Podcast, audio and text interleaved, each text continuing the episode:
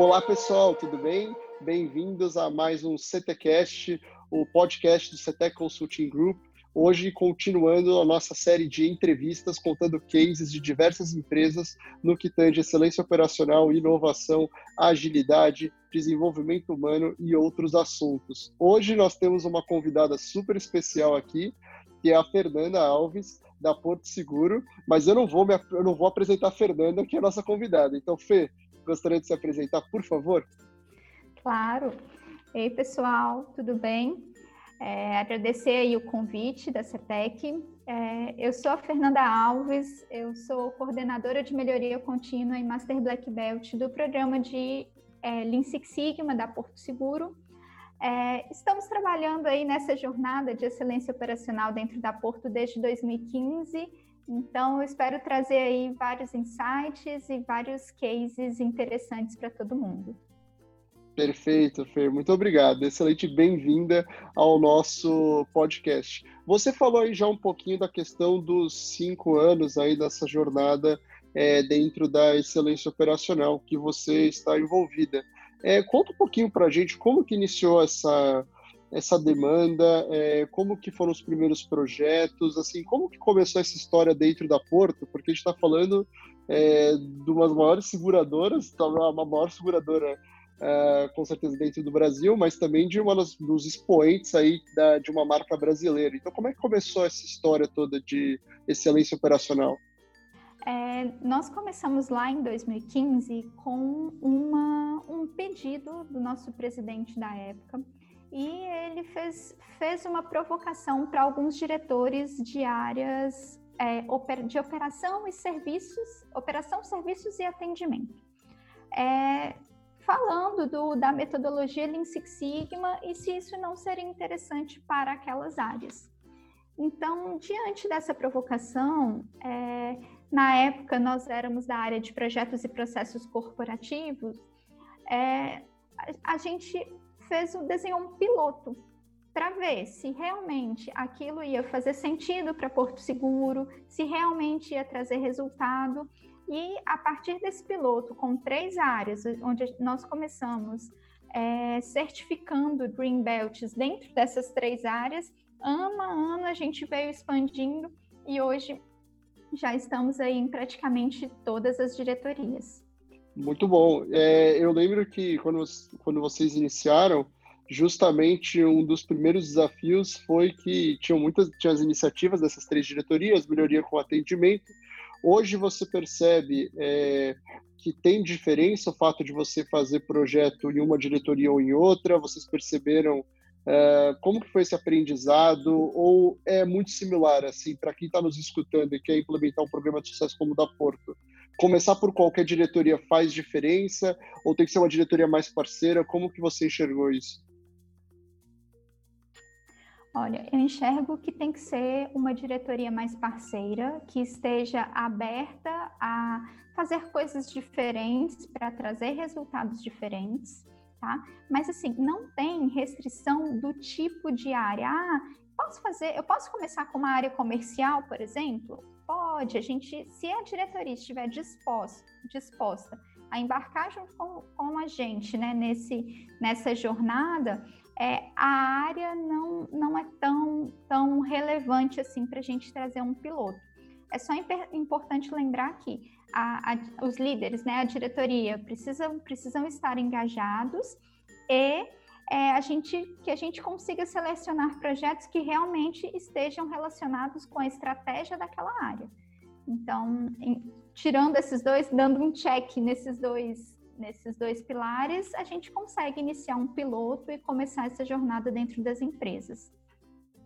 É, você trouxe um ponto que eu acho até muito legal, que é para a gente falar um pouquinho sobre a seleção dos belts, a seleção dos projetos. É, a Porto tem uma característica que ela difere, dif, diferia, vamos dizer assim, principalmente no passado, agora você já tem uma formação específica para essas pessoas, mas que era de ter projetos individuais por Green Belts, cada Green Belt conduzindo seu projeto.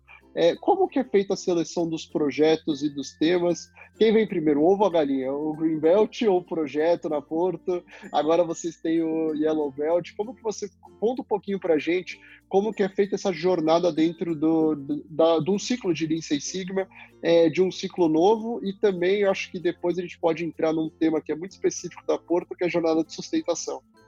Assim, para a gente, é, um dos pilares muito fortes do programa Lean Six Sigma é o desenvolvimento de pessoas.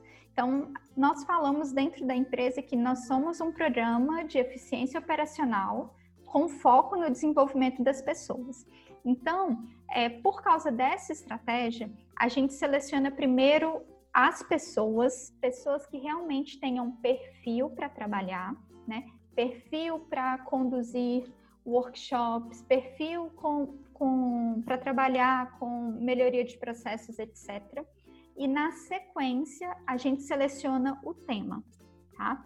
É, para certificação, a gente faz é, projetos individuais, porque a nossa certificação a gente brinca que é uma escola mesmo. A gente quer com que, que a pessoa passe por todas as etapas de forma é, tradicional para que ela internalize aquele conhecimento e a partir do conhecimento internalizado na íntegra, aí sim, a partir dos próximos projetos, a gente começa a fazer algumas adaptações que o negócio é, requer.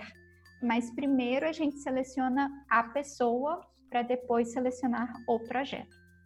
É, dito isso, é, eu a gente tem a oportunidade de conhecer diversos programas, você também já fez bench com diversos programas de excelência operacional, e a maior parte dos programas é, tem o princípio de selecionar o tema antes.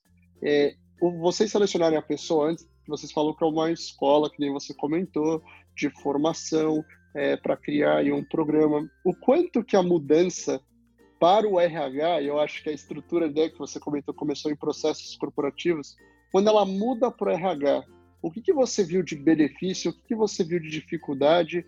Você acha que potencializou essa sua demanda relacionada a, a vamos formar pessoas é, antes de qualquer outro tipo de análise? Não é um, talvez, obviamente, que é, você que está escutando sabe que todo programa de qualquer assunto da sua empresa só, só fica em pé se dá dinheiro, a gente sabe disso, mas é, esse seu pilar levantado em relação a pessoas, você entende que isso foi facilitado no RH? É, Para a gente foi um super presente essa estruturação e a gente compôs o time de RH, compôs a diretoria de RH, porque a gente conseguiu fazer parcerias, por exemplo, dentro da consultoria de RH. Então, as consultoras de RH são aquelas pessoas que estão levantando a bandeira da gestão de pessoas, do desenvolvimento de pessoas em todos os clientes a gente acabou ficando muito mais próxima e hoje a gente tem grandes parcerias em momentos de lançamento de ciclo de certificação, né, com, com essas pessoas.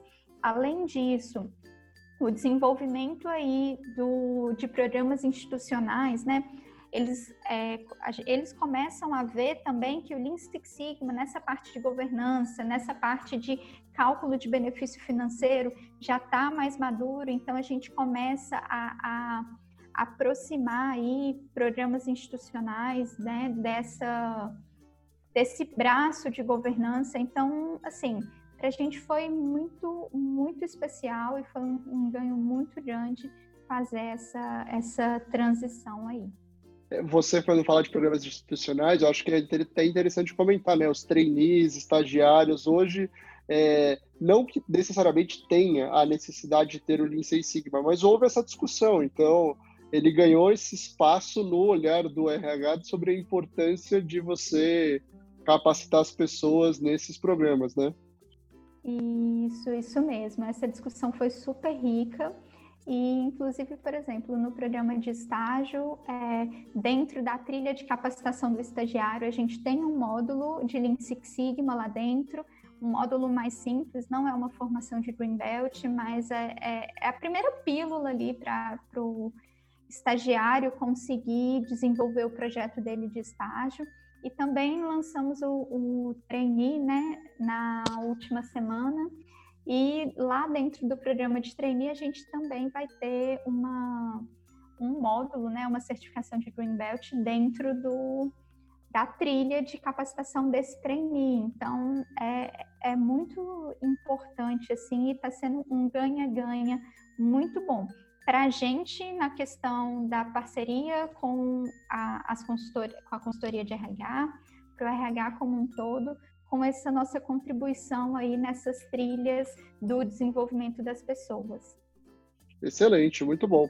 É, aí, para a gente já entrar numa parte dos principais diferenciais, eu acho que do programa da Porto, que eu acho que são muito interessantes, é, a gente já teve a oportunidade no nosso canal do YouTube de falar sobre o Wave Coaching, trabalhos com workshops colaborativos é, que a gente faz nos nossos clientes, mas eu acho que é legal contar que quem foi o pioneiro nisso foi a Porto. Então, assim, a Porto começou com esse modelo de você fazer vários projetos simultâneos numa sala pré-Covid, gente, pré-Covid, mas esse modelo também é replicado para um modelo remoto. Mas quando você, é, como que você vê essa questão? E aí não falando de wave coaching necessariamente, mas de workshops colaborativos entre vários projetos fazendo de forma simultânea. Como que você enxerga os benefícios é, de, de uma iniciativa como essa? O que, que isso ajudou na sua visão dentro da Porto? Olha, é, para o processo de certificação, eu entendo que esse workshop ele é fundamental. Por quê? É, pensa comigo, assim, um belt que está se certificando, é a primeira vez que ele tem contato com as ferramentas. É a primeira vez que ele tem contato com facilitação de grupos. Muitas vezes é, é esse é o perfil das pessoas que tem potencial, mas ainda não tem essa experiência né, para trabalhar esse tipo de, de situação. É, e ele precisa fazer, mapear um processo com um grupo de quatro, cinco pessoas que não necessariamente é da área dele, mas que está ali fazendo interface com o processo que ele está trabalhando. Então, é, logo na, na primeira onda é, de certificação, a gente viu que estava gerando muito retrabalho, ferramentas que precisavam do grupo. Então, que ferramentas são essas? Mapa de processo, matriz de causa e efeito, espinha de peixe. Então, são todas ferramentas colaborativas que a gente precisa para ela ficar rica, né? e ter robustez. A gente precisa fazer uma discussão em grupo. E aí a gente viu esse tipo de retrabalho em ferramentas específicas. E aí foi daí que, conversando, né, na época com vocês, veio a ideia, e se a gente fizesse um workshop? Hoje, é, faz parte do nosso processo, a gente não abre mão disso, a realização do workshop, porque é, a gente consegue, em uma semana, fazer o mapa de todos os processos, de todos os projetos da Onda. Então, isso, isso dá cadência, isso é, o, o, Belt fica mais seguro porque ele sabe que vai ter alguém ali do time corporativo, mesmo que como um facilitador, né, rodando entre os grupos, rodando entre as salas, é, ele sabe que vai ter alguém ali para, putz, o pessoal travou, né, levanta a mão que a gente vai lá e, e ajuda a, a facilitar a discussão. Então, assim, isso já faz parte do nosso DNA e é muito, muito, muito legal, assim, traz um resultado importante no sentido de manter a cadência do programa. Eu acho que a gente já consegue puxar a partir daí o, o nosso próximo tópico, que é a questão sobre trazer novidades, né? É, se eu não me engano, você é estatística, né, de formação é, essa estatística, eu lembro que a gente conversou uma vez, você falou que isso era estatística, é, que é a base do Lean Six Sigma, e às vezes a gente vê como os projetos são hoje, como eles eram, não que não precise usar estatística, eu amo estatística, a gente utiliza bastante estatística, mas é, os projetos estão cada vez mais pedindo ferramentas talvez mais simples, colaborativas, diferentes, e a Porto tem feito um movimento muito legal, que aí eu queria que você contasse um pouco mais, mas, por exemplo, eu tive a oportunidade de estar com vocês lá naquele workshop de RPA, né, para os belts, para a gente identificar oportunidades de automação. Para quem não nos ouve e não sabe o que é sigla RPA, automação de processos uh, robotizados. É, como que você vê essa questão de treinar design thinking, os belts, dar um módulo de design thinking, dar um módulo de RPA, esse movimento do RH ágil dentro da Porto, da agilidade, como que você vê que essas iniciativas podem beneficiar o programa? Como que você vê essa questão deles trabalhando juntos dentro da Porto? É, como que você vê esses novos métodos aí entrando dentro do portfólio de vocês? Assim, é, a gente tem um posicionamento muito forte de integração. Então, assim, é, para a gente, to, todas essas iniciativas ou novas ferramentas, novas metodologias que a empresa comece, comece a usar, a gente não enxerga que isso é uma concorrência. A gente enxerga que isso é uma oportunidade de integração. Então, é, é dessa forma que a gente vem tratando. O a nossa, nosso pilar mestre é o Lean Six Sigma. E aí, qual é a oportunidade que a gente enxerga? É, como no, nosso, nossa iniciativa trabalha também com a sustentação dos belts, do que, que é isso? É, o belt que já é certificado, ele tem o compromisso de realizar um novo projeto por ano. Então, eu tenho belts lá que se formaram em 2015, que todo ano vem e faz um novo projeto. Então, a gente vê esse público da sustentação como público principal para a gente trazer essas pílulas de conhecimento, novas metodologias, novas visões de mercado, para que seja um incentivo no desenvolvimento da pessoa e um plus na realização do projeto para que é, ele traga cada vez mais resultados para Porto Seguro. Então, a gente já teve essa pílula de RPA que, que você comentou, Luiz. O ano passado a gente fez é, o de Design Thinking, que também foi muito legal. É, esse ano a gente está com uma bandeira forte de agilidade, então a gente tem trabalhado bastante com o Kaizen Sprint, o que a gente está chamando de Lean Six Sigma Ágil, que é a aproximação de belts é, com squads que já estão, já estão formadas aí é, dentro da, da incubadora de squads. Então, assim, a gente enxerga como oportunidade e, e vem, vem, trazendo resultado, vem trazendo aí é, principalmente aprendizado nessa jornada para os belts que a gente levanta muita bandeira, assim, a organização aprende. Então, são os belts aprendendo, os líderes aprendendo e todo mundo aplicando esse aprendizado para trazer o resultado. Sensacional. Eu sou fã do programa de vocês, sou fã de vocês, já tive a oportunidade de falar isso uh, a todos. E para a gente fechar, é, hoje a gente falou de um programa aqui que tem sucesso. Você é uma Master Black Belt. Para quem está começando nessa jornada, ah, quero ser Master Black Belt, quero ter um programa. Você tem alguma dica para dar? Assim, o que, você recomendaria que a pessoa fizesse? Onde ela pode começar? O que, você entende que é, faz o sucesso aí para a gente ter um programa de excelência? Sim, eu acho que o principal fator de sucesso é você acreditar, assim, realmente acreditar que a metodologia é o caminho, sabe? Que é, você, com a disciplina que a metodologia exige, você vai alcançar, né, esse, esse objetivo principal. Esse é o primeiro ponto. O segundo ponto é montar uma estratégia e começar por um por uma, vamos falar assim, por uma faixa, por uma categoria. Então, assim, não adianta a gente pensar, ah, eu vou criar um programa Lean Six Sigma na empresa e de cara eu já lançar Yellow Belt, Green Belt, Black Belt, White Belt, etc. Não. Desenha bem o seu foco e aí, aos poucos, vai aumentando né, a sua abrangência. É, foi isso que a gente fez, assim, eu já tive experiência em outros programas e é, com essa experiência que eu tenho, eu realmente acho que você dá um passo de cada vez, é, sustentar, mostrar os resultados é, é um passo importante aí para você ter é, resultados de forma geral no longo prazo.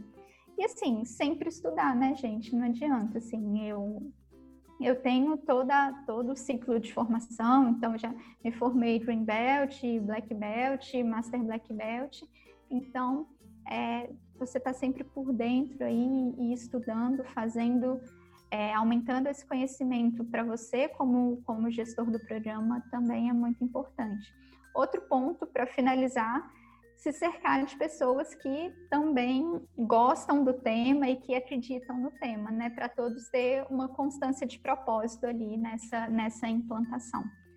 Porque está muito relacionado à gestão de mudança.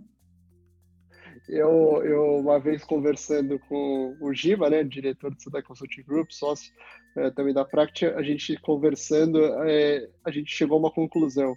É, existe mais importância, às vezes, do CPF que está à sua volta do que do CNPJ. Então, a gente precisa sempre estar com essa preocupação é, de estar com as pessoas em volta que também acreditam no mesmo que você.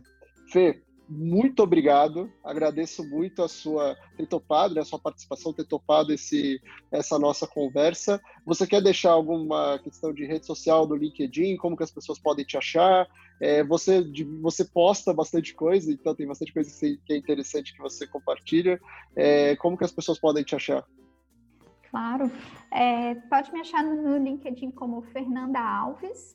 E aí é www.linkedin.com barra in barra fps Alves.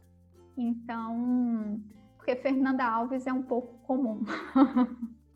É isso que eu ia falar. A gente já teve gente aqui que falou assim, só tem o meu nome, então agora Fernanda Alves é um pouco, é um pouco mais comum. Gente, show, foi muito, muito obrigado pela participação e a gente te espera também futuramente para novas conversas aí e novos cases. Obrigado, pessoal. Obrigada a você, fico à disposição aí e um prazer participar. Até mais.